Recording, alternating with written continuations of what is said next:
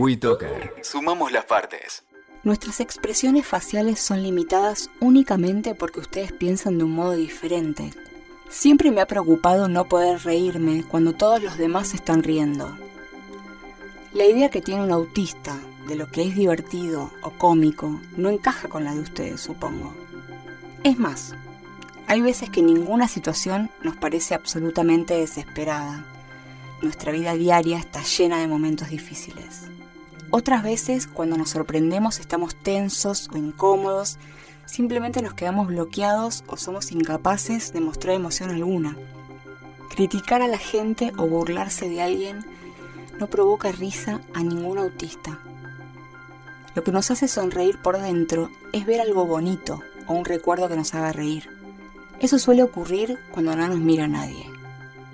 Y de noche, cuando estamos solos, puede que soltemos alguna carcajada bajo el edredón o que nos echemos a reír en una habitación vacía.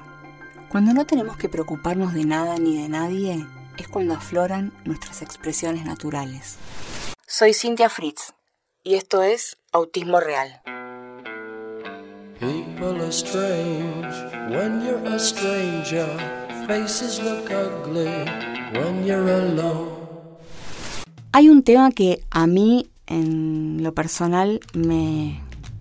No me angustia exactamente, pero me tiene un poco preocupada porque la verdad es que no sé cómo abordarlo. Y es la sexualidad en, en mi hijo. Entonces pensé en cómo se aborda la sexualidad en una persona con discapacidad, específicamente en alguien que tiene autismo. Y estoy hablando de abordar la sexualidad desde la infancia temprana hasta la adultez. Por suerte, me encontré con el licenciado Matías Cadaveira, él es psicólogo y es también orientador en sexualidad y diversidad funcional. Entonces, quiero que Matías nos cuente cómo se aborda la sexualidad de una persona con TEA desde la infancia a la adultez. Bueno, antes que nada me interesa la pregunta en relación a abordar la sexualidad a través de, las distintas etapas del ciclo vital, porque lamentablemente todos los adultos, por lo general no atravesados por un sistema de educación sexual integral, solemos preocuparnos o atender el área de la sexualidad de cualquier persona, independientemente de, de que la persona tenga autismo, ¿no? A partir de la adolescencia, ¿no? Porque siempre es como el dicho de que la adolescencia se complica y que parece ser que los interrogantes que las personas tienen o las conductas que manifiestan en relación al área de la sexualidad comienzan en esta etapa. Mito puro, la realidad es que es bastante pobre si empezamos a a preguntarnos nosotros como adultos, los padres, maestros, acerca de este área tan importante para la constitución de cualquier ser humano a partir de la adolescencia. Creo que si nos preocupamos como padres, como adultos, a partir de la, adolescencia, llegamos tarde.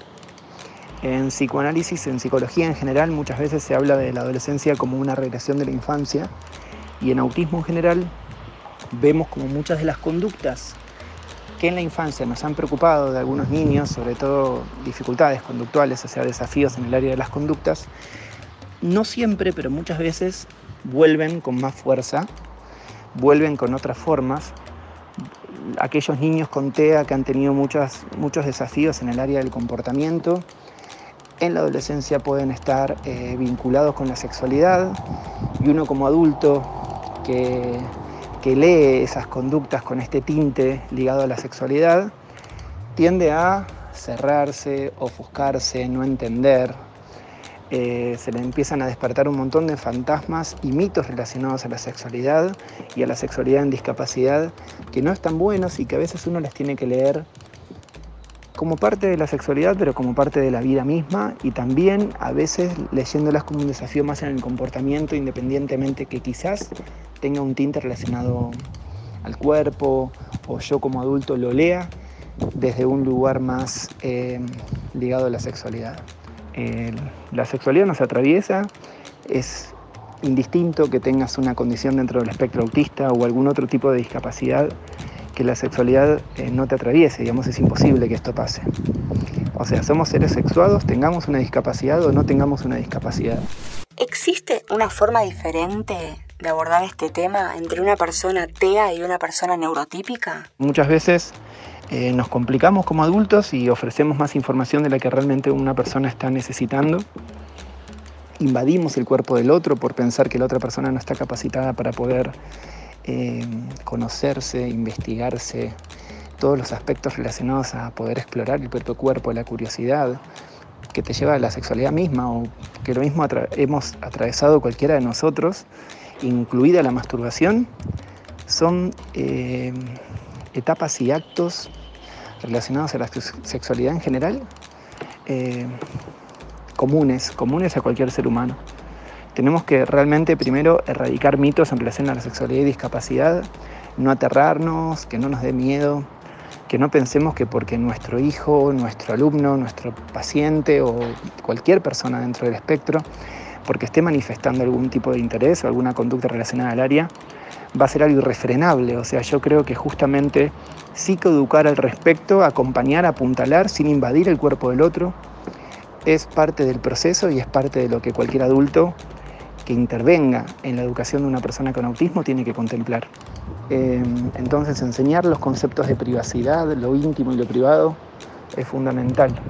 A veces, eh, porque una persona tenga algún tipo de trastorno en el desarrollo cognitivo, eh, parece ser que determinados adultos se toman permisos para no enseñar este concepto de intimidad o no favorecer estos momentos de intimidad tan importantes para cualquier persona. ¿Hay talleres para padres? Quiero decir, ¿hay también una forma de acompañar a los padres para que ellos puedan acompañar a sus hijos en el camino de la sexualidad? Claro que hay sí talleres de psicoeducación o talleres de sexualidad en general. Se enseñan técnicas, técnicas posibles para uno poder formarse en esas técnicas, como por ejemplo una historia social que, que favorezca la toma de conciencia que una persona tiene que tener a la hora de aprender a decir que no, que no todo secreto es bueno de guardar, por ejemplo, y que si ese secreto peligra mi integridad psicofísica, eh, yo puedo hablar de ese secreto por más que me lo pida un amigo. Todo lo que tiene que ver con estrategias eh, preventivas de ciberbullying, eh, bullying sexual, grooming. Hay muchas estrategias. Uno siempre lo que busca es fomentar la toma de conciencia y que una persona dentro del espectro se conozca cada vez mejor. En psicología hay muchos estudios también relacionados a, cómo una persona con autismo vivencia su cuerpo en relación al medio, en relación al entorno, a los demás y a uno mismo. La importancia de trabajar la relación que uno tiene con el cuerpo es más que importante y no solamente a través de la motricidad gruesa, psicomotricidad o educación física o terapia ocupacional en general, sino contemplar realmente el, digamos, el concepto de cuerpo que tiene esta persona dentro de su psiquismo. Y para eso lo más importante como mensaje para los padres es, independientemente de un taller que puedan llegar a realizar, hay también orientadores sexuales en diversidad funcional, que uno puede llegar a tomar una consulta individual, un padre, un maestro, un terapeuta, en relación a una persona en particular, que estén atendiendo o acompañando. Eh, y también lo más importante, me parece, para poder cerrar esta, esta pregunta, eh, y te lo digo a modo de, de, experiencia personal, que más posibilidades tuve de acompañar esta área a determinadas personas, adultas o, o padres de niños eh, menores, es también el recorrido que uno hace en relación a su propia sexualidad. Esto se llama autobiografía sexual y está bueno contemplar las trabas que uno tuvo en, esta, en este proceso de psicoeducación para no repetir los mismos obstáculos con un hijo. Soy Cintia Fritz y esto fue Autismo Real. People are strange when you're a stranger. Faces look ugly when you're alone. WeToker. Sumamos las partes.